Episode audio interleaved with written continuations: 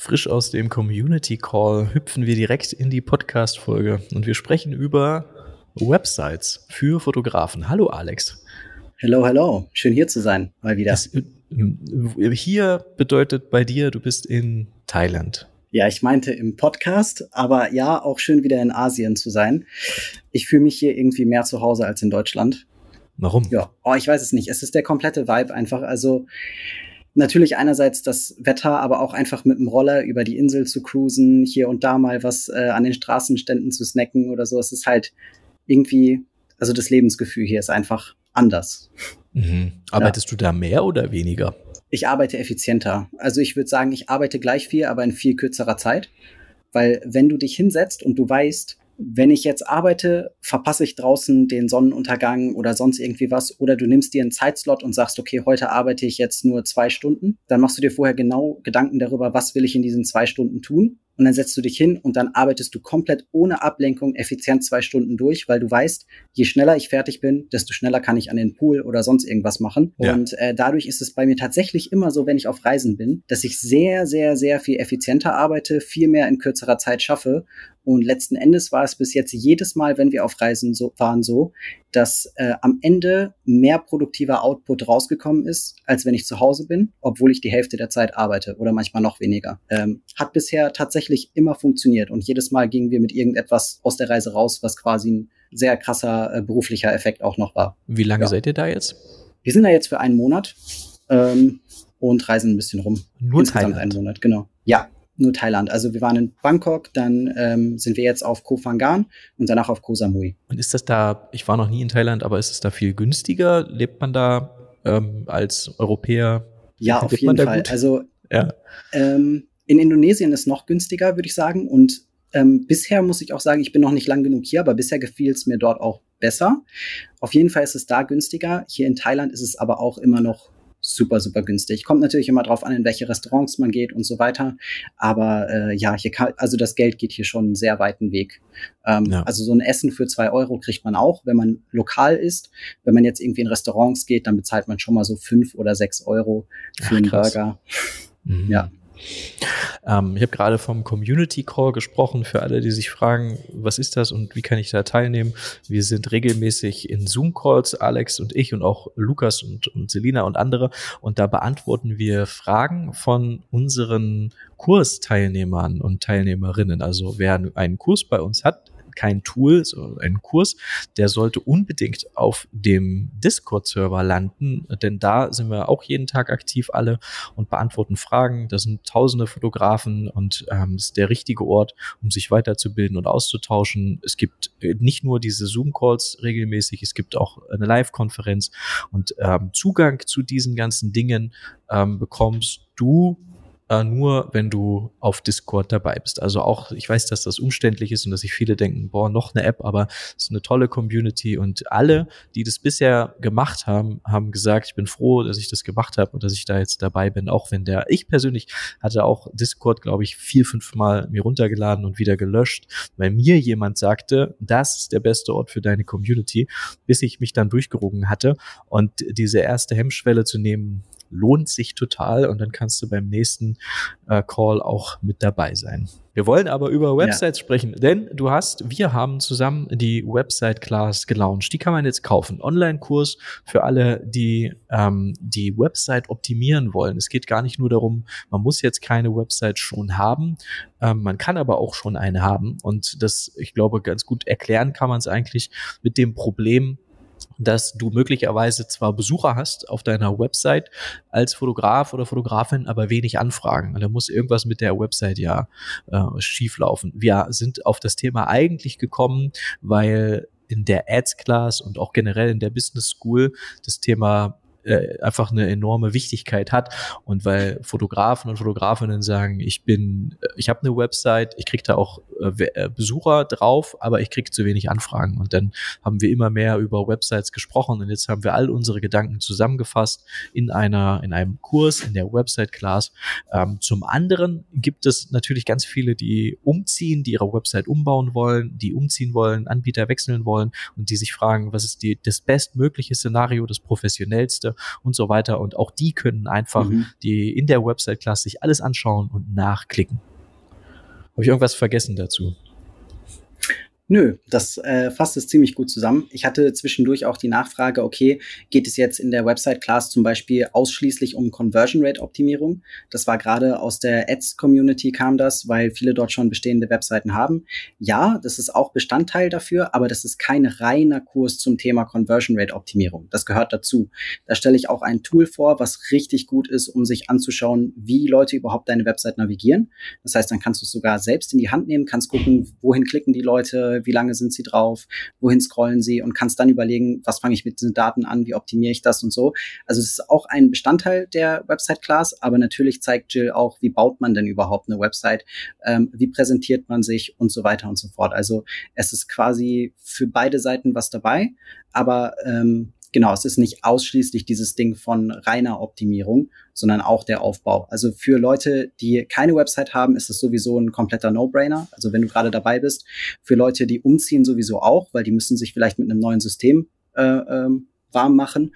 Und gerade WordPress ist halt etwas, was ich sowieso jeder Person empfehlen würde. Hat die meisten Möglichkeiten, SEO-technisch am saubersten, egal was, ähm, das ist sowieso das Nonplusultra. Und wenn dann jemand sagt, okay, ich möchte mir jetzt das neu aufbauen oder so, dann ist es sowieso komplett No-Brainer, wie gesagt. Und wenn jemand sagt, ich möchte meine Website gerne optimieren, dann gibt's da auch sehr, sehr, sehr viel Mehrwert in der Class. Nur soll dir dann bewusst sein, du kriegst halt auch gezeigt, wie du die vernünftig aufbaust. Ähm, genau, das ist dann halt ein Teil, den du wahrscheinlich eher dann überfliegst, sag ich mal, kriegst sicherlich hier und da auch noch ein paar Hinweise, was du besser machen könntest. Ähm, aber das war so eine Sache, die war vielleicht ganz gut klarzustellen. Und aus meiner Sicht, eine Website ist, ähm, also neben deinem ganzen Branding, deiner Persönlichkeit, deinen Fotos oder Videos, die du machst, wirklich das zweitwichtigste Ding. Weil darüber gehen die meisten Leute, stellen dir eine Anfrage. Wenn das nicht sitzt, dann wird es schwierig. Ich kenne zwar auch Leute, die zum Beispiel nur über Instagram arbeiten, ohne Website, aber wenn du es wirklich ernst meinst und du einen professionellen Auftritt willst, du viele Anfragen haben willst, dann kommt man da eigentlich nicht drum rum. Und wenn man dann noch anfängt, irgendwie ähm, auf Facebook Werbung zu schalten, auf Google Werbung zu schalten, dann ist deine Website das A und O. Das ist ja deine digitale Visitenkarte quasi.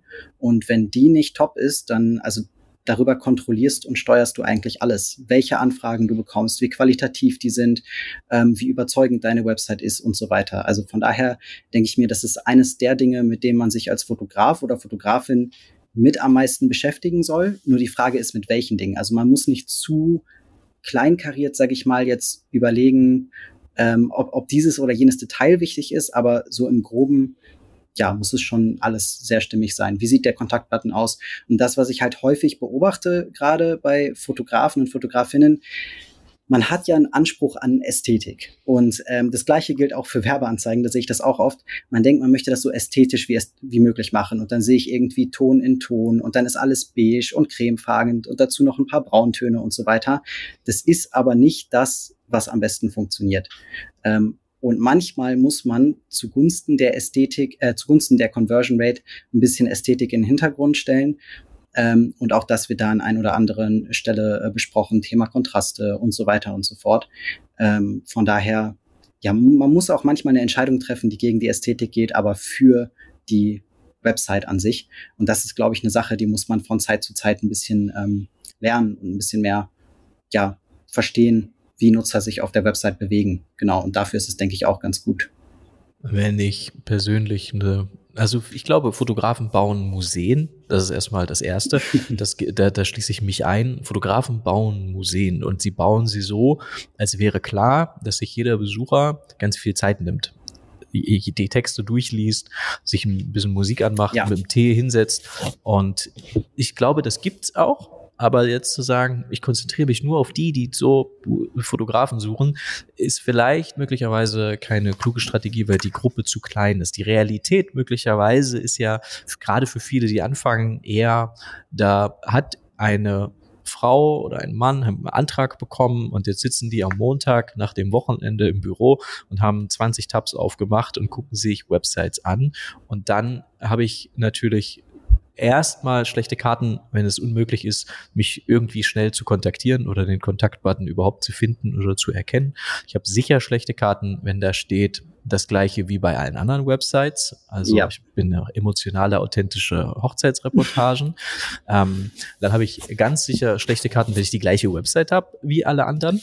Und bei dem Thema, ich habe die gleiche Website wie alle anderen, fällt mir auch ein, was eigentlich eine Website bedeutet, weil viele denken sich, und das verstehe ich auch, es gibt doch Instagram. Und auch wir kriegen Anfragen häufig über Instagram. Das Theoretisch reicht das, um eine Anfrage zu kriegen. Kann man so argumentieren. Was ist jetzt der Unterschied zwischen einer Website und Instagram? Erstmal ist, gehört Instagram dir nicht. Das heißt, Du kannst, mhm. erstmal gehört es dir nicht. Wenn morgen der Account weg ist, ist dein Business weg. Was häufig schon vorgekommen ist. Zweitens, wenn du, stell dir vor, du hast dein Instagram-Profil und jetzt kannst du dein Instagram, der, wie das aussieht, ne, kannst du natürlich Fotos hochladen und deine Profilbeschreibung ändern. Aber jetzt stell dir vor, du könntest auch den Hinter die Hintergrundfarbe ändern. Du könntest deinen Grünton, ein zartes Olivgrün als Hintergrundfarbe einstellen. Und du könntest sagen, ich will nicht, dass da immer drei Fotos nebeneinander sind, sondern ich hätte gern ein großes. Und ich hätte gern die Highlights weg. Und ich hätte gern den Button weg und ich hätte auch gern weg, mhm. dass man noch andere Fotografen empfohlen bekommt und sieht. Und ich hätte gern völligen Gestaltungsspielraum, wie Instagram eben erscheint. Das ist deine Website. Und das ist auch der große Unterschied. Es geht nicht nur darum zu sagen, Mensch, hier gibt's halt eine App, da sind viele Leute und da zeige ich meine Fotos genauso wie alle anderen. Es kann reichen, wenn die Fotos außerordentlich gut sind. Aber ich glaube, einen, einen Weg zu finden, deine Arbeit gut zu präsentieren, so dass es zu dir passt, ist einfach genauso wichtig. Ich bin ständig auf Websites unterwegs. Wir schauen uns ja viele an und dann stelle ich fest, deine Fotos sind unglaublich gut, aber du bist so schlecht darin, zu, die zu präsentieren, das ist eine Katastrophe, wie du deine eigene Arbeit präsentierst. Und da finde ich, ist schon der erste Punkt. Und da sprechen wir ausführlich in der Class auch drüber, aber vielleicht können wir das Thema hier mal aufmachen, zu erkennen, was ist für mich die perfekte Website? Das ist Punkt eins. Und was ist das Ziel meiner Website? Und mhm. äh, nur als Beispiel, was passt zu mir? Dann nehmen Leute zum Beispiel Squarespace als Website-Bilder zum Beispiel. Squarespace ist ganz klar geradlinig. Geradlinig ist es ganz klar. Es sind Linien, klare Linien. Es ist minimalistisch. Und dann ist da drauf zu, sind da, präsentiert sich dort ein Fotograf oder eine Fotografin mit unglaublichem verspieltem Brand, ähm, verspielten Fotos. Ähm, und das mhm. passt überhaupt nicht schon allein zu, zu dem, zu der naturbedingten Ästhetik von Squarespace. Das heißt, zu sagen, wie ordne ich mich ein und wie kann ich meine Fotos bestmöglich präsentieren, ist eine Entscheidung. Und die zweite, und da sprichst du dann drüber, was ist das Ziel meiner Website? Also möchte ich zum Beispiel, was wären Ziele? Marketing, ah, ich möchte Anfragen generieren über SEO. Ich möchte ähm, Anfragen generieren, indem ich einen Brand aufbaue. Ich möchte, dass die Leute ähm, schnell den Weg ins Kontaktformular. Ich möchte Anfragen oder ich möchte gar keine Anfragen. Ich möchte einfach, ähm, ich möchte hobbymäßig meine Fotos einfach irgendwo präsentiert wissen. Mhm. Also das Ziel muss definiert werden und die Art der Präsentation, bevor du eigentlich anfängst, eine Website zu bauen. Ja, die Frage ist auch, woher kommen die Leute? Also kommen sie jetzt über Facebook-Ads, kommen sie über Google und so weiter? Und wo ich auch noch einhaken wollte, ist, wenn man nur Instagram hat, es gibt ja auch durchaus Leute, die ähm, nicht viel auf Instagram sind. Also wir sind es natürlich schon als Marketer, Fotografen, wie auch immer. Aber äh, zum Beispiel haben uns vor einiger Zeit immer mal wieder Ärzte gebucht. Und ich habe mich gefragt, warum buchen uns so viele Ärzte, also für unsere Hochzeitsfotografie jetzt. Mhm. Und ähm, die haben halt immer gesagt, ja, wir haben euch schnell gefunden über Google und ihr mhm. hattet eure Preise öffentlich. Das hatte niemand in eurer Stadt. Wir wollten einfach nur wissen, was ist der Preis und wir wollten buchen. Ist jetzt die Frage, ob man solche Kunden haben will. Ich kann nur aus Erfahrung sein, sagen, Ärzte sind tolle Kunden. Also die zahlen viel, ohne zu murren. Das geht relativ reibungslos über die Bühne, aber die interessieren sich auch nicht so sehr. Also denen ist nicht so wichtig, ähm, wie emotional du bist oder was deine Geschichte ist oder dass du hier jetzt irgendwie tolle Shots ablieferst, Emotionen verpackst und so weiter. Die sind da eher dann schnell und pragmatisch. War für uns passend, für uns als Marke.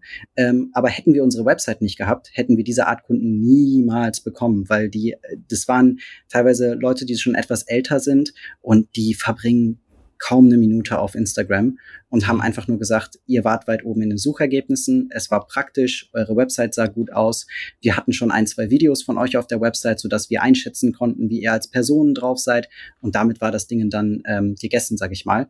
Und die kannst du halt nur mitnehmen, wenn du eine Website hast. Allein sowas wie ein gut gemachtes Über mich Video, das wird auf Instagram vielleicht nicht so oft geschaut, wie wenn du es auf deiner Website gut präsentiert hast. Oder Testimonials. Ja, du kannst drei Posts anpinnen. Dann kannst du ein über mich Video anpinnen, einmal Testimonials anpinnen und einmal was generelles über deine Dienstleistung. Aber das ist nicht so ein gut geführter Weg, wie wenn du es über die Website selbst machst, würde ich sagen. Total Deswegen. einfach die individuellen Gestaltungsmöglichkeiten. Ich finde, es gibt ja nicht die perfekte Website. Wir schreiben das so aus, ähm, dass die Website-Class dir dabei hilft, eine perfekte Website zu bauen. Aber es gibt nicht die eine perfekte Website. Es gibt sicher Überschneidungen, aber es, wenn jetzt, wenn es jetzt eine einzige Website gäbe und die wäre perfekt, dann würden wir die ja alle bauen und hätten wir alle die gleiche äh, Website, sondern es gibt die perfekte Website für jeden einzelnen von uns. Das, äh, das was, weil also bei mir zum Beispiel wäre es jetzt bei unserer Website wäre es jetzt vielleicht nicht klug ähm, weiß ich nicht, äh, Blogposts zu veröffentlichen, weil wir nicht gut darin sind, ähm, jetzt nur hypothetisch gedacht, ohne das äh, so zu meiden, aber weil wir nicht gut darin sind, ähm, ganze Beiträge zu veröffentlichen, weil wir noch nicht gut darin sind, eine Hochzeit vom Getting Ready bis zur Party am Abend stringent zu präsentieren. Das war bei uns in den ersten Jahren so. Also war die Entscheidung, wir brauchen keine Blogposts, obwohl vermeintlich man ja denken könnte, zu einer guten Website gehört ein Blog. Da sind wir aber wieder beim Ziel. Ist mein Ziel, ein gutes SEO-Ranking aufzubauen, so dass ich gefunden werde, wenn jemand nach Hochzeitsfotograf Leipzig sucht, dann ist ein Blog möglicherweise wieder sehr wichtig und, und eine sehr, sehr gute Idee. Das heißt, mhm. die perfekte Website für deine Zielgruppe und für dein, für deine Herangehensweise überhaupt. Wie willst du es aufbauen? Wen willst du erreichen? Welche Art von Arbeit willst du da präsentieren? Sind so viele Entscheidungen und Fragen, die es zu äh, ja, dies zu entscheiden gilt, einfach vorab. Klar, das passt sich dann auch immer ein bisschen danach an, was eh schon passiert. Als wir zum Beispiel gemerkt haben, die Leute mochten es, dass in unserer Stadt wir die einzigen waren, die einen Preis gezeigt haben. Gut, dadurch haben wir deutlich weniger Anfragen bekommen, aber Dafür war Preis dann halt nie ein Thema. Das ist sowieso eine andere Frage. Sollte man Preise auf die Website stellen oder nicht? Ähm, da würden wir jetzt ein Fass aufmachen, wenn wir es ansprechen. Oder beziehungsweise man kann es mit einem Satz abhaken eigentlich auch, indem man sagt, wenn man, wenn du zu viele Anfragen hast und du die nicht bearbeiten kannst, zeig deine Preise. Wenn das nicht der Fall ist, lass sie weg. So, das genau. wäre quasi so eine grobe Empfehlung. Äh, also doch kein Fass. Aber ähm, dadurch haben wir dann gedacht, okay, dann versuchen wir mal für Hochzeitsfotograf, dann unsere Stadt, Preise ganz oben zu ranken. Und dann haben wir die Website eben dahin optimiert, dass wir noch einen Blogartikel gemacht haben, dass wir auf unserer Preiseseite die Texte optimiert haben auf diesen Begriff, damit wir extra für diesen Suchbegriff ranken, damit die Leute uns dann finden. Ähm, muss man halt schauen, ob das Sinn ergibt oder nicht, je nachdem, wo man gerade unterwegs ist. Ne? Ähm, ja. ja, deswegen. Ich würde genau. trotzdem noch mal gern in das Fass reinspringen, das du kurz aufgemacht ja. hast. Denn man kann ja, das Argument der meisten ist, ich schlag mich dann nicht rum mit ähm, Anfragen, die, die vom Budget her einfach zu weit weg sind von meinen Preisen. Deswegen schreibe ich die Preise auf meine Website. Da muss ich sagen, dass, äh, wenn deine keine, Website teuer aussieht, ja, also man kann nämlich auch filtern, wie viele Anfragen man bekommt durch andere Mittel. Man muss jetzt nicht die Preise dahin schreiben. Du kannst ja ein Brand bauen, das nach so viel Exklusivität und, und nach hohen Preisen eben schreit, so dass du gar nicht viele Anfragen bekommst und du musst die, die Preise gar nicht auf der Website haben. Idealerweise finde ich, kommuniziert deine, deine Website zwischen den Zeilen das, was du Dinge, die dir wichtig sind. Du kannst nämlich alles auf eine Website schreiben, was du möchtest. Du kannst da hinschreiben, Du kannst lügen, du kannst dir selber ähm, irgendwas ausdenken, egal. Wenn die Fotos und das Brand das nicht widerspiegeln, glaube ich es dir nicht. Du kannst ja, also was ich wirklich bei Werbeanzeigen unglaublich finde, ist, dass ständig ich sehe Werbeanzeigen für einen Hochzeitsfotografen mit der Überschrift natürliche Hochzeitsfotografie oder, oder authentisch, ne? Jetzt mal ganz davon ab, dass diese Worte natürlich ja. austausch, sehr austauschbar sind. Dann sehe ich da ein Foto und denke mir, das ist überhaupt nicht natürlich. Guck doch mal an, wie die da stehen auf dem Foto. Das ist das Gegenteil von authentisch und natü natürlich. Was haben die denn da für eine Pose und für eine Handhaltung? Das, weißt du, was ich meine? Also es ist überhaupt kein natürlicher Moment. Gut. Genau. Und das meine ich mit, dass du hast jetzt, also entweder du weißt nicht, was da zu sehen ist auf dem Foto, ja, das muss es sein, weil ansonsten würdest du es nicht so nennen. Du kannst also sagen, ich bin zum Beispiel Fine Art Wedding Photographer und dann hast du auf der Website aber unglaublich das Gegenteil von Fine Art. Du hast so unglaublich kontrastreiche, dunkle, moody Fotos da drauf und es ist, es ist, also du kannst im Prinzip schreiben, was du willst. Wenn man es nicht sieht, dann, dann es ist viel wichtiger, was man sieht. Ähm, du kannst also die Preise weglassen, wenn dein, dein Design und dein Brand ähm, eine bestimmte Gruppe anziehen, dann ist es nicht nötig, die Preise darauf zu nennen. Und zum Thema ähm, Preise finde ich auch wichtig zu sagen, dass es nicht selten vorkam, dass Kunden und Kundinnen im persönlichen Gespräch, nachdem sie eine Anfrage geschickt haben, den Preis und das Budget sehr erhöhen konnten. Wir haben jetzt mhm. gerade im Community Call darüber gesprochen, aber das äh, kommt nicht selten vor, dass, ähm, dass sich Kunden zwar bei der Anfrage denken, ja, 2000 oder 3000 ist mein Budget und dann buchen sie jemanden, den sie persönlich kennengelernt haben, der die Arbeiten vorgestellt hat und der genau eine Sprache spricht und der genau das Gleiche will. Und auf einmal sind die Kunden und Kundinnen bereit, für den doch 4.000, 5.000 Euro zu bezahlen. Und diese Chance nimmt man sich einfach weg, wenn man die Preise draufschreibt. Aber für alle Superstars unter euch, die ersticken alle Anfragen, ähm, die können natürlich gerne die Preise drauf tun. Ähm, dann äh, ist das Problem zumindest mal oberflächlich gelöst. Ja, oder wenn man irgendwie das nur nebenbei macht und sich denkt, na gut, ich will jetzt schon richtig viel vorfiltern, weil ich gar keine Lust habe, E-Mails zu beantworten oder so könnte man das auch machen. Aber stimmt schon. Meistens kann man, wenn man ein gutes Gespräch führt und mit seiner Persönlichkeit äh, überzeugt, ist dabei meistens schon noch ein bisschen was drin, auf jeden Fall. Ähm, ansonsten, was du sagtest mit, ähm, die Website kann quasi den Preis kommunizieren. Die Website kann genauso ja auch kommunizieren, für wen das was ist und für wen nicht. Also indem man Formulierungen vielleicht benutzt, die gewisse Personen einfach ausschließen. Und ich glaube, da habe ich auch einmal was bei euch im Podcast gehört, was ich aufgreifen wollte, was ich ganz interessant fand. Mhm. Ähm, das war, glaube ich, schon vor Jahren. Ähm, da hattet ihr mal gesagt, dass jedes Mal, wenn ihr gebucht werdet und ihr merkt, das passt nicht so ganz, dann habt ihr überlegt, warum hat uns diese Person gebucht? Weil zum Teil sind wir ja irgendwie selber daran schuld, dass diese Person bei uns gelandet hat, durch die Art und Weise, wie wir uns präsentieren. Also müssen wir direkt überlegen und wenn wir herausfinden, was das Merkmal ist, dann bauen wir unsere Website so um oder kommunizieren so, dass diese Person quasi direkt oder indirekt ausgeschlossen wird und nicht nochmal diese Art Mensch bei uns anfragt. Und das finde ja. ich halt eigentlich auch etwas, deine Website ist quasi ein lebendes Objekt. Das sollte nicht einmal, also manche haben ja die Vorstellung, dass sie es einmal bauen und dann ist es fertig. Aber ja. eigentlich sollte sich das ja mit der Marke verändern und mit der Zeit ja auch wandeln. Manchmal sind die Dinge modern, manchmal die. ist jetzt die Frage, ob man auch darauf Wert legt, dass man immer modern ist und up to date. Aber zumindest, wenn deine, deine du entwickelst dich ja auch mit der Zeit und dann muss sich deine Website eben mitentwickeln. Wenn da irgendwie alte Fotos drauf sind, solltest du die austauschen und so weiter und so fort. Deswegen, das sind so, deshalb ist es eben halt auch so individuell, je nachdem, welchen Stil man eben fährt und was man anbietet. Das Einzige, was wir beide mehrfach betonen, was man nicht machen soll, ist irgendwie alles anbieten. Hier Business-Fotos, da Porträtfotos, da dann Hochzeitsfotos. Das funktioniert definitiv nicht. Selbst wenn man in allem ein Überflieger ist, selbst wenn man in allem richtig gut ist, das will einfach keiner. So ist das also, einfach. Also, ja. den Gedanken nochmal festhalten mit der Spezialisierung und dem Thema, dass man nur eine Sache pro Website anbieten soll. Denn ich wollte nochmal auf das Thema zurückkommen, dass man die Website aktiv gestalten muss. Ich persönlich sehe, oder wenn wir uns Websites anschauen, und du ja auch, bekommen wir auch häufig die Info, das ist nicht aktuell. Und da muss ich sagen, da, da ist bei mir mal so ein kleines Error auf der Stirn. Warum? Dann denke ich mir, wie kann das nicht aktuell sein? Du brauchst doch jetzt nur diese äh, drei neuen Strecken, die du fotografiert hast in den des, im letzten Monat. Da packst du deine Favoriten mit in die Galerie oder, oder auf die Startseite oder was auch immer. Das finde ich das Grundgerüst musst du ja nicht jedes Mal in Frage stellen, jede Woche.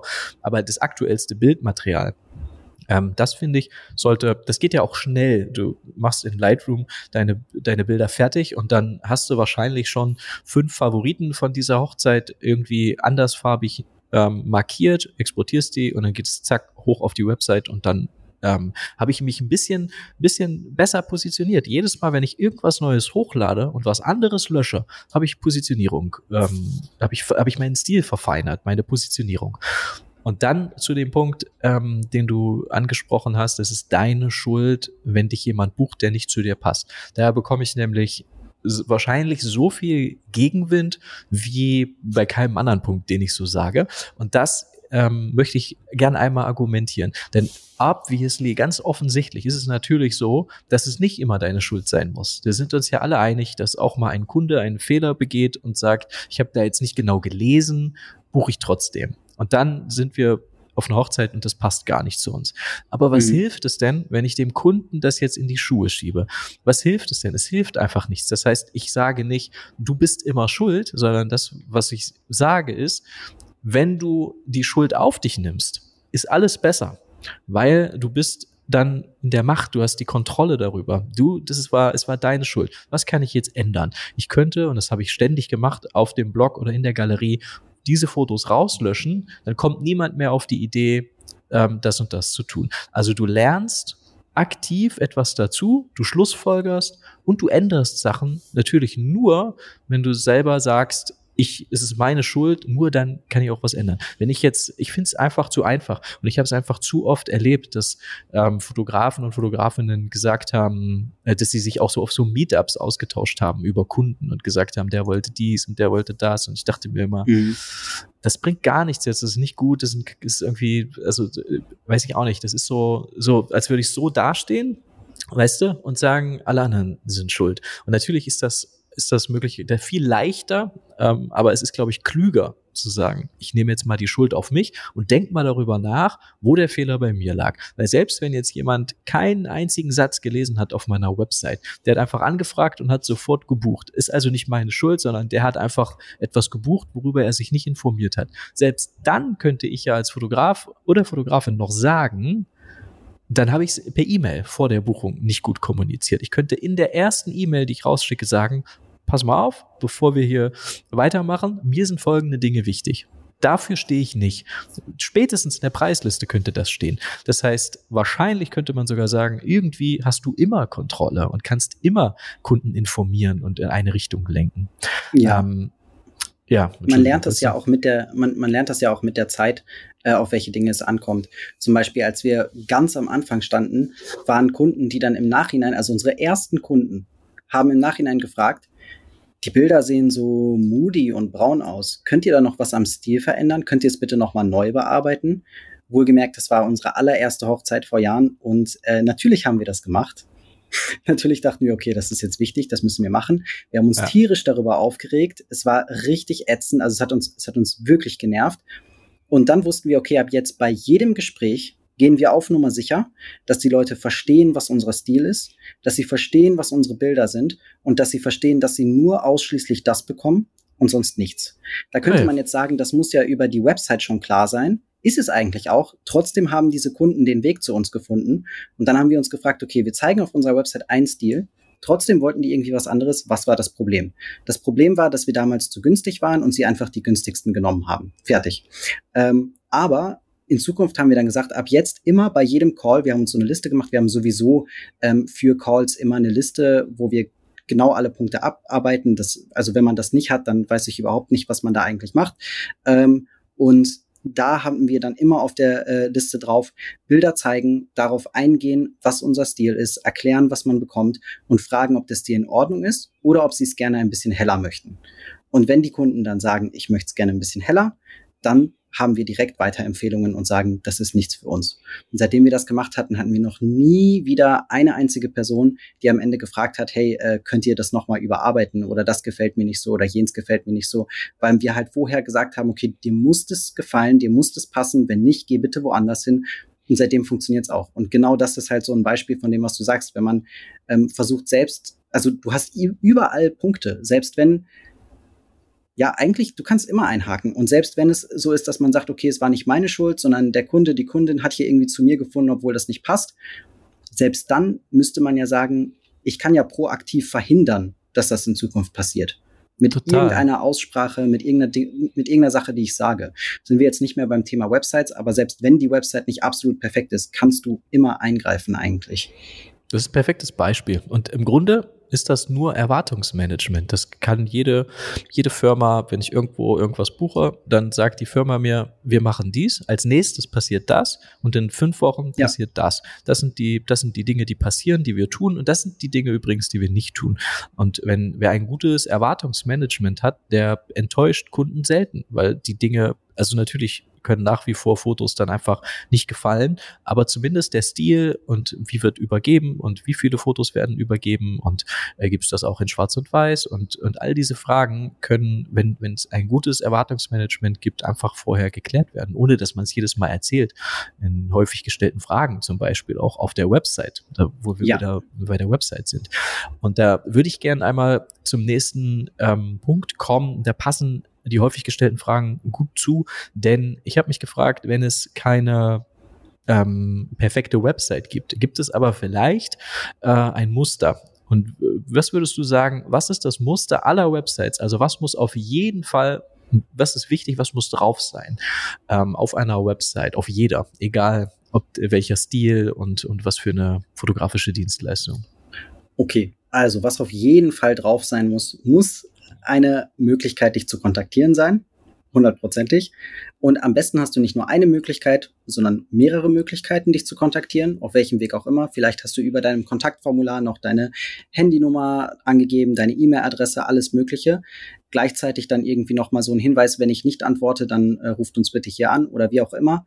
Ähm, das muss auf jeden Fall immer drauf sein. Was auch noch drauf sein muss, ist einmal ein Header mit irgendeinem USP, also Unique Selling Point. Das heißt, was macht dich einzigartig? Wir haben ja gerade schon erklärt, authentische und emotionale Fotografie macht dich nicht einzigartig, sondern macht dich wie 99 Prozent aller anderen da draußen. Das heißt, ähm, wie formulierst du eine Vision oder einen Standpunkt, der auffällt und der 100 Prozent du bist? Und der dich von anderen abhebt. So eine Überschrift, sage ich mal. Also der Header ist auf jeden Fall super wichtig, was dort steht. Das ist das Erste, was die Leute sehen. Das ist ein bisschen so vergleichbar mit ähm, einem Zeitungsartikel oder einer Zeit Zeitung. Ähm, da hat man früher von above the fold gesprochen, also über der Falte. Und das ist quasi das Titelblatt, was man immer sieht. Und darauf haben Zeitungen eben am meisten Wert gelegt, weil das halt in, in Läden ausgestellt wurde. Und das hat entschieden, ob jemand die Zeitung mitnimmt und kauft oder eben nicht. Und deshalb ist alles, was above the fold ist, ausschlaggebend. Das ist so ähnlich wie die ersten drei Sekunden eines Reels entscheiden, entscheiden, ob das Reel viral geht oder nicht. Genau das gleiche ist bei deiner Website. Die ersten drei Sekunden sieht man alles, was oben im Header drin ist. Und die entscheiden, ob man weiter scrollt, ob man auf der Website bleibt oder ob man irgendwo anders hingeht ähm, wenn man nicht viel Zeit hat zum Beispiel. Aber dieser Ersteindruck, das ist wirklich das, worauf ich sehr viel Zeit verwenden würde. Was man dann noch unbedingt haben sollte, ist äh, Testimonials. Also ich finde, ohne das geht gar nichts. Man braucht auf jeden Fall Kundenstimmen. Ähm, Social Proof ist so, so, so, so wichtig. Leute wollen Sicherheit von dir. Dann natürlich musst du Fotos haben. Da musst du richtig drauf achten, wie die gesized sind, wie sehr sie deine Ladezeit beeinflussen und so weiter. Das ist alles äh, nicht ein Thema für den Podcast. Wie viele ähm, Fotos würdest du sagen? Also die Frage ist, wen du fragst. Fragst du einen Fotografen oder fragst du einen, einen Marketer? Ähm, aus Fotografensicht würde ich sagen, ähm, ich würde schon gerne mehr drauf packen. Aus Marketing-Sicht würde ich sagen, so wenig wie möglich, so viele wie nötig. Also je ich, weniger ich ja, ist mehr. Es ist ja im Prinzip nicht die Frage, ähm, ich, ich will ja eigentlich über die Website nur eine Anfrage.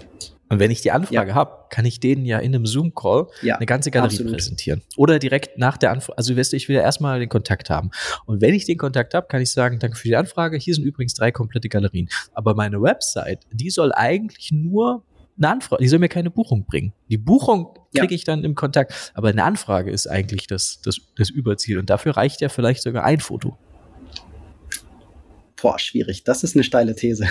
Sagen wir mal, du kommt hast an, einfach. Woher die Person kommt. Du fängst gerade an, an und du hast jetzt wirklich gar kein ja. Material. Du hast jetzt, aber du hast das einen Lucky Shot.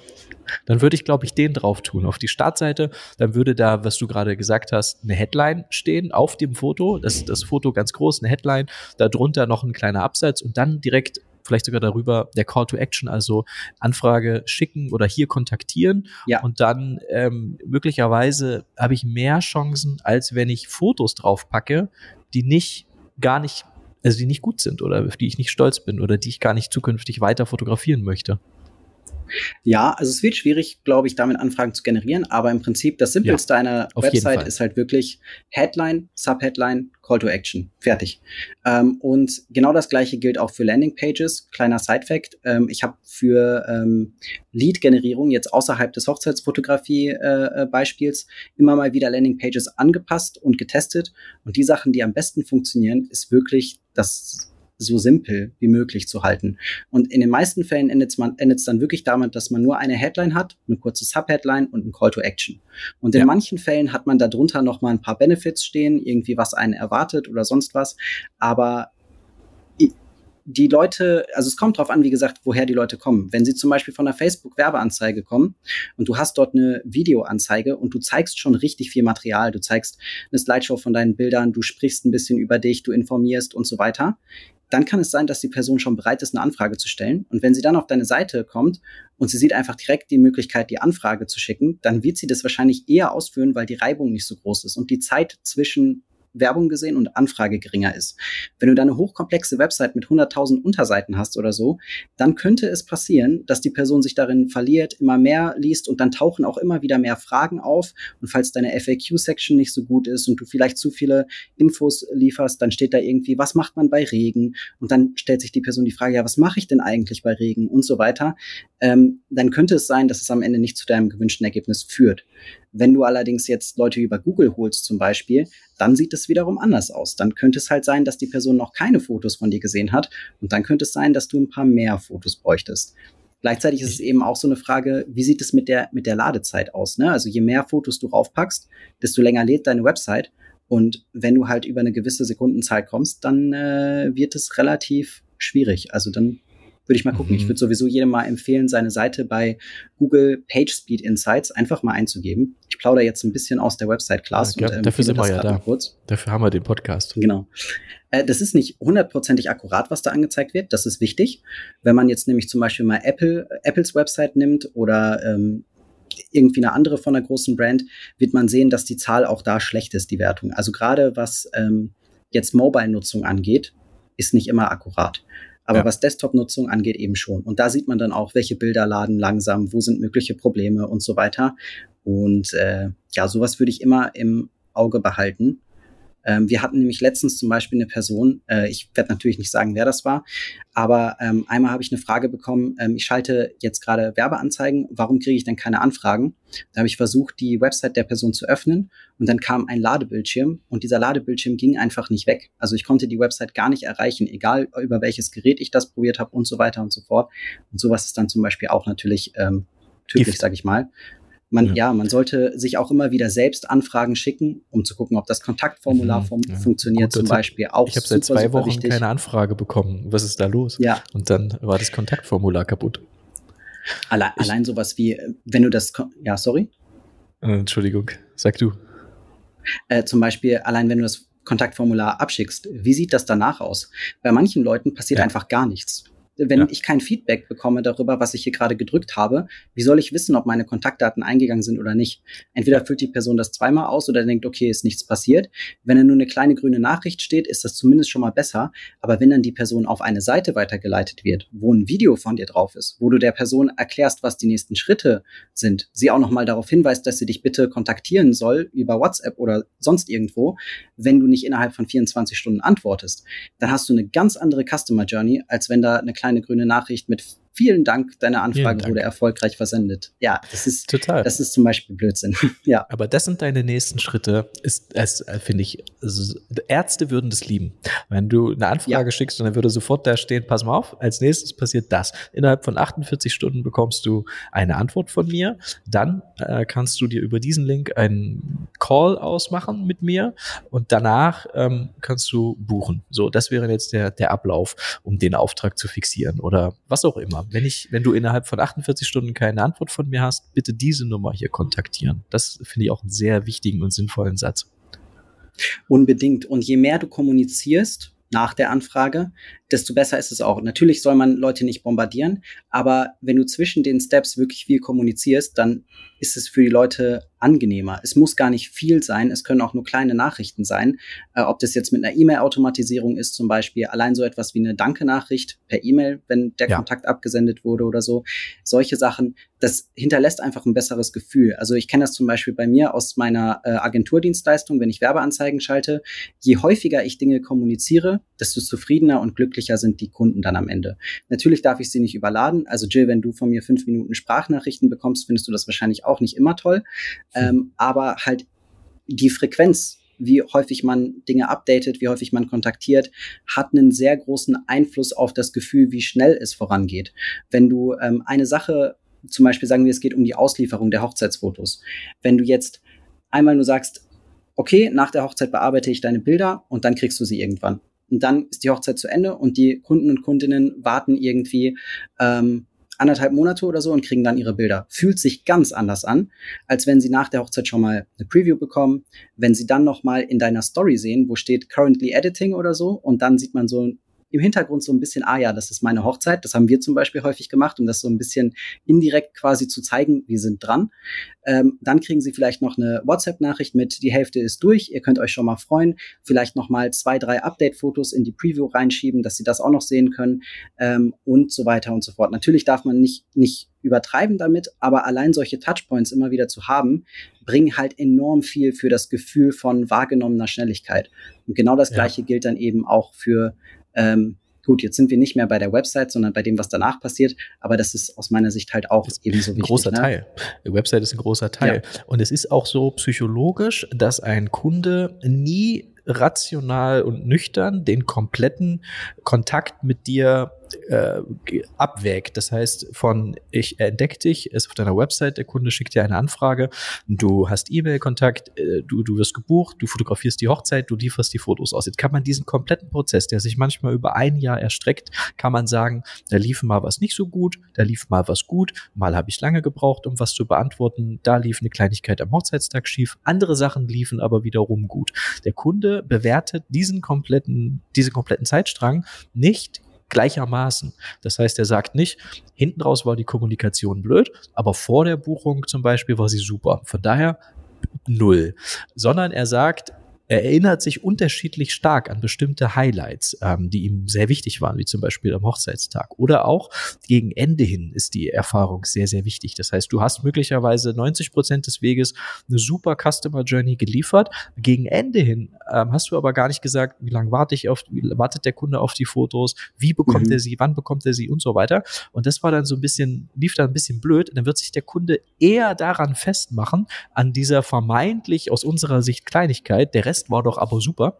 Das heißt, äh, der Kunde bewertet das nicht ähm, gleich, äh, gleichermaßen äh, rational, sondern eben emotional. Und ich ähm, zu deiner Aufzählung, was sollte auf der Website sein, habe ich noch eine Ergänzung, speziell was die Headline betrifft, weil viele fragen sich, okay, natürlich, authentisch soll ich nicht schreiben. Was soll ich denn dann schreiben? Ich finde grundsätzlich müssen es nicht einzelne Worte sein. Ich finde alles, wo man Menschen Worte entgegenwirft, einzelne Aufzählungen, ist das, ich finde, Stichpunkte wirken immer faul, weißt du? Auch auf der About Me-Seite, wenn Leute schreiben, ich mag, und dann sind da Stichpunkte Hunde, Tee, die Berge, lesen. Mach dein Video. Genau, also ein Video finde ich besser und aber auch Fließtext. Und ich finde auch eine, eine Headline mhm. kann eine Wortgruppe sein. Irgendwas, was, finde ich, was zusammenpasst. Und die kriegt man am ehesten raus. Die kriegt man eigentlich nur sehr schwer raus, indem man sich hinsetzt und sagt, jetzt überlege ich mir mal was, die kriegt man am ehesten raus, indem man gut zuhört, indem man die Kunden, die man hat, um Feedback fragt. Das können auch die sein, die du schon vor Jahren hattest. Den kann man im Prinzip mal so einen Feedback-Fragebogen schicken. Das empfehlen wir auch in der Business School, wo sowas drin steht wie, warum habt ihr mich gebucht? Und da hat ein Paar bei uns mal gesagt, wir wollten eigentlich keinen Hochzeitsfotografen buchen, weil das alles, wir hatten Angst davor, dass das so sehr klassisch ist alles. Und wir haben euch mhm. gesehen, aber wir empfanden das nicht als sehr klassisch. Und da haben wir den Satz dann rausgenommen. Wir haben einfach geschrieben, Hochzeitsfotografen für alle, die keinen Hochzeitsfotografen wollen. Und das spricht jetzt Leute an, die genau das Gleiche denken. Das ist eine kleine Gruppe, aber diese Gruppe ist eben perfekt für uns. Und ähm, dieses Anti-Klischee Wedding Photography ist einfach daraus entstanden, aus dem, was Kunden, ähm, die wir in der Vergangenheit hatten, zu uns gesagt haben oder über uns. Und wenn man gut zuhört und das dann vielleicht umstellt oder den Gedanken äh, umformuliert, ähm, dann hat man da möglicherweise eine großartige Headline. Ähm, also es gibt ja unzählige Dinge, über die sie sich Gedanken machen am Hochzeitstag und der ausschlaggebend ist für die Buchung. Ja, auf jeden Fall. Also es gibt auch noch eine Möglichkeit zum Beispiel, also dazu kurz, wenn man jetzt sagen könnte, schreib das, schreib das, schreib das, dann konvertiert, konvertiert deine Website oder manche stellen sich ja vor, dass es irgendwie einen goldenen Button gibt, wo man einfach nur umlegen kann und dann fließt es auf einmal alles. Das funktioniert ja nicht, weil, also, weil halt jede Person anders ist. Deswegen können wir jetzt auch in der Website-Class nicht sagen, schreib die und die Dinge, dann funktioniert's. Das geht einfach nicht, weil das Business so individuell ist. Und ähm, genau das Gleiche gilt dann halt auch für zahlreiche andere Sachen. Wir hatten zum Beispiel jetzt in der Ads-Class die Frage, ob man nicht einfach eine Vorlage für eine Ad haben kann und dann benutzen die alle, die gut konvertiert. Ja. ja dann schalten alle die gleiche Werbeanzeige, dann haben alle die Schnauze voll davon. Auf allen steht, das hatten wir zum Beispiel jetzt, also auf den meisten Werbeanzeigen, die ich sehe, steht, ähm, jetzt anfragen oder Hochzeitsfotograf buchen. Und die sehen gefühlt zu 90 Prozent alle gleich aus. Und das ist einfach langweilig, austauschbar und es funktioniert dann nicht mehr. Selbst wenn dies, diese Anzeige hat mal richtig gut funktioniert, ganz am Anfang. Aber die wurde einfach tot gesehen. Die Leute können es einfach nicht mehr sehen. Anzeigen, die aussehen wie alle anderen. Und deshalb funktionieren sie auch nicht. Und deshalb bucht darüber auch keiner mehr. Und genau das Total. gleiche gilt halt für eine Website. Wenn man jetzt irgendwie eine klare Vorlage machen würde und sagen würde, so sieht eine perfekte Website aus, dann würden die auch vielleicht am Anfang für die ersten zehn Leute wird's klappen und danach ist sie totgefahren, weil jeder das macht. Und dann, äh, ja, deswegen finde ich es gar nicht mal so schlimm. Also klar, es ist nervig mit dem Flow-Themes aus, aber ich finde es gar nicht so schlimm, weil ich muss auch sagen, viele Flow-Themes-Websites sahen eben auch recht ähnlich aus. Und das führt einfach dazu, dass da ein bisschen was an Persönlichkeit fehlt oder ein bisschen was an Einzigartigkeit und deshalb funktioniert das so einfach nicht. Also klar, man kann sich inspirieren lassen. Jetzt zum Beispiel in der Ads-Class habe ich einfach eine riesige Bibliothek hochgeladen mit ganz vielen Werbeanzeigen, die gut funktionieren, wo man sich inspirieren lassen kann. Aber wenn man das Gleiche macht wie alle anderen, dann führt das am Anfang vielleicht zu ein paar Anfragen, aber über die Dauer wird es immer nur schlechter und schlechter und schlechter und schlechter. Und deshalb Total. muss man das eben auf diese Weise rauskriegen, wie du das gesagt hast, indem man Leute befragt, indem man dazulernt mit der Zeit. Grundstrukturen, ein paar Sachen gibt es natürlich, die bleiben immer gleich, die erklären wir auch in der Website-Class, aber manche Sachen, ja, Learning by Doing. Genauso wie Total. dieses Tool, wo man dann irgendwie sieht, okay, Leute klicken bei mir auf der Website immer auf die und die Sache, aber da ist gar kein Link hinterlegt dann hinterlege ich da mal einen Link. Solche Sachen zum Beispiel. Die findet man erst heraus, indem man sich auch anschaut, wie benutzen die Leute denn überhaupt meine Website und so weiter. Solche Sachen sind auch super wichtig. So ist ja im Prinzip die Ads-Class, also die, in der du zeigst, wie man Werbeanzeigen auf Instagram und Facebook schaltet, die ist ja so entstanden, weil ich zu dir gesagt habe, guck mal, ich kriege hier ständig Werbeanzeigen und die haben alle den gleichen Text. Da steht schon mal was anderes, aber im Grunde steht da, hey, äh, findet ihr auch das und das? Dann steht da, hallo, ich bin Jill, ich bin Hochzeitsfotograf. Und also das Grundgerüst war immer gleich. Und dann habe ich dich gefragt, da hast du für uns Werbung geschaltet schon, aber es gab die Ads-Class noch nicht. Ist das klug? Und hast du gesagt, nein, das ist nicht klug, das ist nicht gut, wenn alle den gleichen Text oder die gleichen Vorlagen nutzen. Und so haben wir uns überlegt, wie, wie müsste es eigentlich sein? Stimmt. Wie müsste es besser sein? Und, und, und daraus ist dann die, die Ads-Class entstanden, weil ich dachte, ich dachte mir schon intuitiv, kann ja nicht gut sein, wenn man da jetzt, äh, wenn jetzt alle sinngemäß das gleiche Muster verwenden. Ähm, aber das ist natürlich, wie du sagst, dann ein bisschen mehr Arbeit, aber mehr Arbeit führt erfahrungsgemäß auch zu besseren Resultaten. Es gibt natürlich Abkürzungen, die Dinge, die man wissen muss, aber die, das ist ein, ein endloser Prozess, an der Website zu tüfteln und sich so zu positionieren, dass das immer verfeinert wird. Auch wir werden heute nach weiß ich nicht, 10, 12 Jahren Hochzeitsfotografie auch mal noch gebucht, wo ich mir denke, da sollten wir eigentlich nicht sein. Kommt trotzdem vor. Ich lerne aber irgendwas draus oder ähm, kann irgendetwas mhm. umstellen. Also ich finde, es ist ein, ein, wie so ein kleines Pflänzchen, was man immer pflegt und wo man sich drum kümmert und wo man wieder hinguckt, ob alles in Ordnung ist, ob man, muss man irgendwie was abschneiden, so ein kleines Blatt, muss man wieder mal irgendwo anders was befeuchten, was gießen.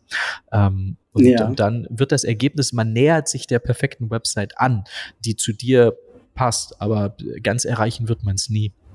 Ähm, ja, und hatte, hatte ich nicht zu dir gesagt, ja? Ja. Äh, irgendeinen Gedanken sollen wir festhalten, weil da gibt's wieder Ärger, wenn wir da nicht drauf zurückkommen. Da ging es um ähm, den, ähm, zeig nur ein Angebot. Soll. Genau.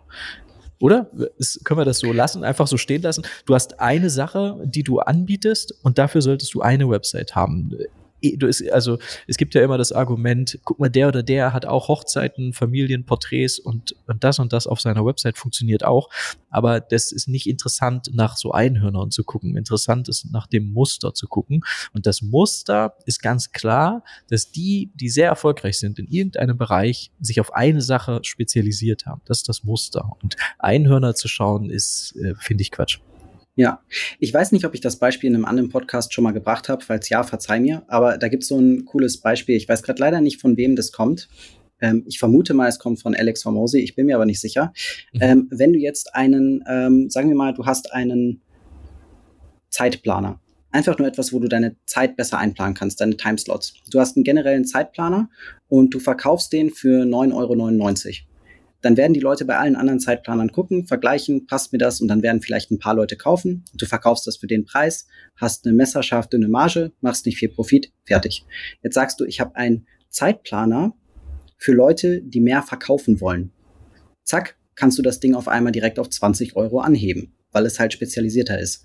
Wenn du jetzt sagst, ich habe einen Zeitplaner für Leiter von Vertriebsteams, die ihre Zeit besser einteilen und ihre Terminplanung optimieren wollen.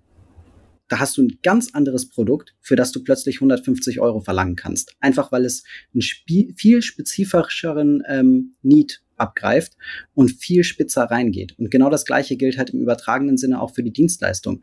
Natürlich, je man hat ja immer die Angst, wenn ich spezifischer werde in meiner Ansprache, in meiner Website, dann kriege ich weniger Anfragen. Und dann denkt man, und deshalb will man auch am Anfang ja alles anbieten, weil man alles mitnehmen möchte. Und ich glaube, für einen gewissen Zeitraum kann es vielleicht gut sein, viel zu machen, um halt ja. einfach viel Erfahrung zu sammeln, um viele, viele Dinge abzuarbeiten. Es gibt zum Beispiel auch bei Ads eine Variante, wo man sehr viele Anfragen bekommt, die aber eben nicht alle qualitativ hochwertig sind. Der kleinste gemeinsame Nenner. Am Anfang der kleinste genau. gemeinsame Nenner, um überhaupt mal einen Fuß in die Tür zu bekommen. Und ja. dann ist es eine Transformation, sich zu spezialisieren. Und je spezifischer du wirst, desto eher findest du halt Kunden, die zu dir passen und desto höhere Preise kannst du halt eben auch verlangen, weil Leute wollen genau das. Wenn ich jetzt zum Beispiel mir die äh, Sachen von Selina Schöberl zum Beispiel, die ja auch gerade im Community Call war, angucke, wenn ich nicht schon verheiratet wäre, dann würde ich sie jetzt buchen, egal was es kostet weil das einfach zu eine Million Prozent meinen Geschmack trifft. Und ich weiß, dass ich ihren Stil nur sehr schwer bei anderen Leuten in der Umgebung finden werde. Ja. Vielleicht hier und da, aber der ist schon sehr einzigartig und es ist genau mein Geschmack. Und natürlich könnte man jetzt sagen, es gibt viele Leute, für die passt das nicht, aber für die Leute, die es passt, die dann halt zumindest das nötige Geld haben, die werden sie dann auch dafür buchen. Und ich glaube, damit Total. fährt man einfach auf Dauer viel, viel, viel, viel besser. Und das ist halt eben, um damit sich der Kreis wieder schließt, das ist maßgeblich abhängig davon, wie du auch deine Website strukturierst, wie du, was du zeigst und was du nicht zeigst und auch welche Worte du wählst. Und wenn du ein Problem hast mit Worten, Formulierungen, zum Glück haben wir künstliche Intelligenz und zum Glück habe ich einen äh, Prompt entwickelt, der deine Website scannt und der dir ausgibt, was da vorher stand und ausgibt, was er besser machen würde und warum. Und dann mhm. kannst du hinterfragen, ob du das nimmst oder nicht. Und ich weiß noch nicht, ob das ganze Ding äh, nur in der Business School sein wird oder auch in der Website Class, aber das wird kommen für all die Leute, die ähm, ein bisschen Unterstützung brauchen. Man darf das nice. natürlich nicht eins zu eins übernehmen, aber es kann helfen. Nice. Ähm, wir sagen Bescheid. Fragt uns nicht, wann das verfügbar sein wird. Wir sagen hier im Podcast, würde ich sagen, Bescheid. Aber das klingt sehr okay, gut. Ja. Ähm, ich wollte gerade noch zur Spezialisierung sagen, dass wir als Familie, also Julia und unsere Tochter, wir hätten gerne Familienfotos von uns. Und wir, wir sind von der Zielgruppe her, wir leben in einer Altbauwohnung, wir sind sehr minimalistisch eingerichtet. Wir legen wir mögen einfache Farben. Ich trage nur schwarz so klare Kontraste. Und ich hätte gern Familienfotos von uns, die nicht dokumentarisch sind. Wenn ich jetzt nach Familienfotografen suche, sehe ich immer dokumentarische Familienfotografie. Das möchte ich nicht. Ich möchte gern jemanden, der das stellt, der also sagt, ich inszeniere und stelle Familienfotos. Das heißt, ich würde gerne irgendwo hin, von mir aus in einem Studio, und dann stellen wir da, stehen wir da hin und machen nur wenige Fotos, ein paar Minuten. Das muss jetzt nicht dokumentarische Familienfotografie dauert zwei, drei Stunden. Das ist viel zu lang. Das, das ist überhaupt kein Produkt für mich. Und ich mag auch diese Ästhetik nicht. Das ist so, so natürlich und aus dem Moment. Ich hätte es gern gestellt. Studio, inszeniert, geiles Lichtsetup oder stelle uns zur perfekten Tageszeit irgendwo in einer schönen Location draußen. Wir schauen alle in die Kamera inszeniertes, wie so ein, wie so ein geiles Gruppenfoto aus, aus, weiß ich nicht, von vor 100 Jahren bei einer Hochzeit. So ein Familienfoto hätten wir gern. Und es gibt dafür in unserer also wenn ich jetzt hier in Leipzig schaue, ich habe kein Angebot gefunden. Niemand ähm, bietet das an. Alle machen das Gleiche. Alle machen dokumentarische Familienfotografie. Ist sicher auch was, was man macht, weil man es lieber mag und weil es dafür auch genug Nachfrage gibt.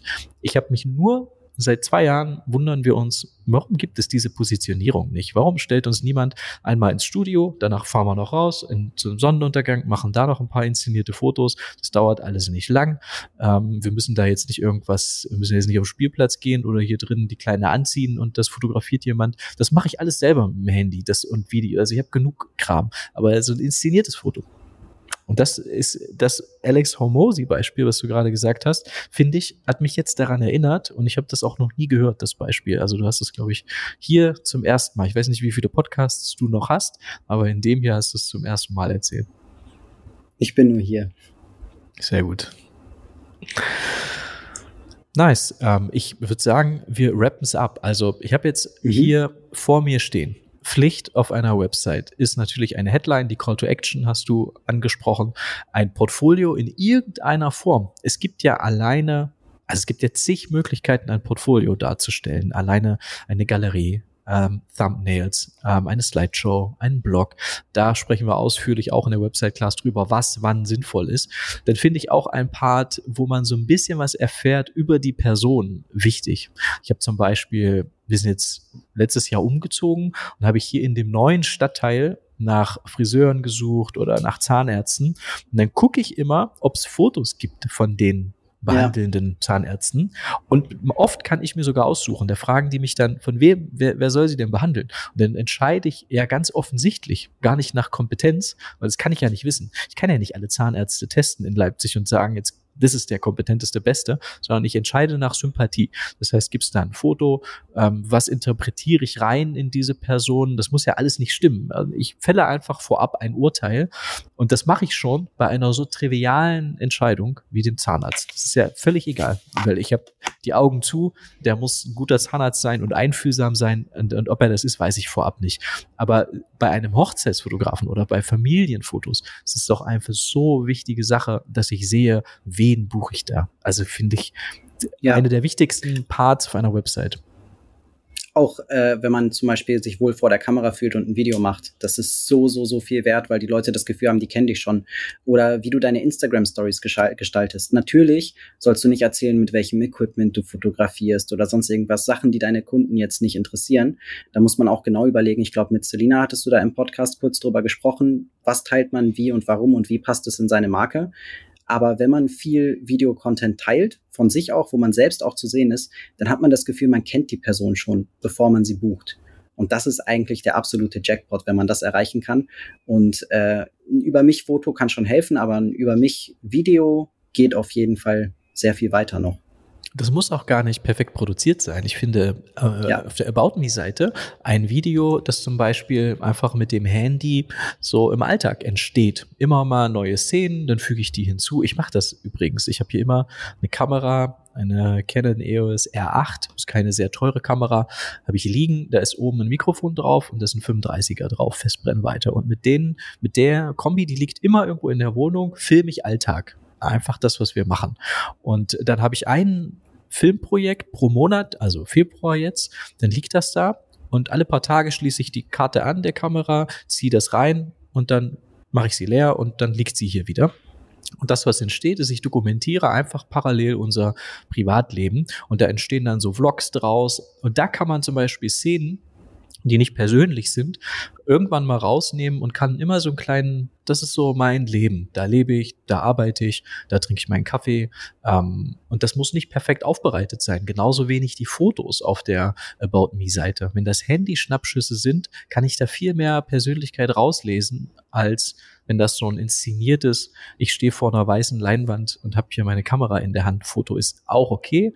Aber ich glaube, Persönlichkeit, ähm, Nähe vermittelt man doch eher über, über, ja, so ungestellte Fotos, oder? Ja, also so ähnlich ist ja auch mit zum Beispiel Werbeanzeigen. Einen mhm. hochprofessionell inszenierten Spot siehst du vielleicht im Fernsehen, vorm Super Bowl, siehst du vielleicht im Kino. Aber wenn du auf Instagram mal guckst, welche Videowerbeanzeigen du geschaltet bekommst, sehr viele nehmen einfach ihr Handy in die Hand und nehmen auf. Also falls du mal Ads von uns bekommen hast, da werden sicherlich auch welche dabei gewesen sein. Die sind nicht mit einer äh, Red oder einer Ari Alexa gefilmt worden, sondern mit einem iPhone. Die letzten Punkte, die ich hier einfach noch schnell aufzähle, die optional sind, die sind zu empfehlen sozusagen auf einer Website, ähm, sind die FAQs, haben wir kurz angeschnitten, häufig gestellte Fragen, Dinge, die du häufig gefragt wirst, du optimierst dadurch deinen Workflow, du kannst Einwände behandeln, zum Beispiel, ist eine Buchung kompliziert, kann man beantworten. Nein, ganz und gar nicht. Alles, was ich brauche, ist ein Kennenlern-Call und ähm, eine Anzahlung. Oder du kannst auch deinen Status unterstreichen in häufig gestellten Fragen. Du kannst auch sowas schreiben wie, wie viele Hochzeiten machst du pro Jahr? Und dann schreibst du sowas, sagst du sowas wie, ähm, ich mache nur eine gewisse Anzahl ausgesuchter Hochzeiten pro Jahr. Ist die Wahrheit sicher, aber unterstreicht deinen exklusiven Status. Das kann man machen in den häufig gestellten Fragen. Nicht einfach tatsächlich nur das beantworten, was man gestellt bekommt, sondern man kann es auch klug nutzen, genauso wie Testimonials sollte man auch nicht, habe ich ja auch noch stehen, einfach nur einfordern, sondern gezielt einfordern mit gezielten Fragen die sollten nicht zu lang sein. Videotestimonials haben Vor- und Nachteile, ähm, sind möglicherweise oft zu lang, ähm, schaut sich niemand an. Also äh, da kann man sehr viel falsch und richtig machen. Und der letzte Punkt sind Trust-Elemente. Also ja. einfach Vertrauen aufbauen. Ähm, hast du, glaube ich, auch drüber gesprochen in der Class, dass sowas helfen kann. Absolut. Mhm. Viel mehr, also man, manchmal überladen die Leute Webseiten auch einfach so gnadenlos, dass die A super schlecht laden und B verirrt man sich in einem Labyrinth. Also auch ja. so etwas wie zum Beispiel, ähm, mach's doch einfach so, dass wenn man zum Ende deiner Seite scrollt, dass du unten nochmal den Kontaktbutton als letzte Option hast damit, wenn ich nach unten scrolle oder dass man zumindest auf eine andere Seite springt oder so, ähm, ja. damit man die Leute irgendwie ein bisschen mehr führt. Und das ist halt auch etwas, das findet man heraus, wenn man sich anschaut, wie die Leute sich bewegen. Ähm, und mach kein Labyrinth draus auf jeden Fall. Also das ist, äh, glaube ich, das Wichtigste. Mach's nicht zu, zu kompliziert, halt es schön simpel, trotzdem alle notwendigen Elemente drauf, achte darauf, dass sie schnell lädt, ähm, und dass die Leute alles Nötige so schnell wie möglich finden. Ähm, eine Sache, die ich auch im Community Call angesprochen hatte einmal und die ich jetzt auch hier im Podcast nochmal sagen kann, ist, nimm Google Übersetzer, übersetzt deine Website auf Chinesisch, setze einen Freund oder eine Freundin davor und sag, versuch mir eine Anfrage zu stellen. Und wenn diese Person mehr als zwei Klicks dafür braucht oder länger dafür braucht als, ähm, sagen wir mal, 15 Sekunden, dann musst du auf jeden Fall etwas ändern. Und meistens ist das so, zum Beispiel, wenn alle Buttons die gleiche Farbe haben oder sonst was, dann finde ich ja gar nicht heraus, was ist überhaupt der Kontaktbutton und solche Sachen. Also das ja. ist, ähm, man muss das blind navigieren können, quasi.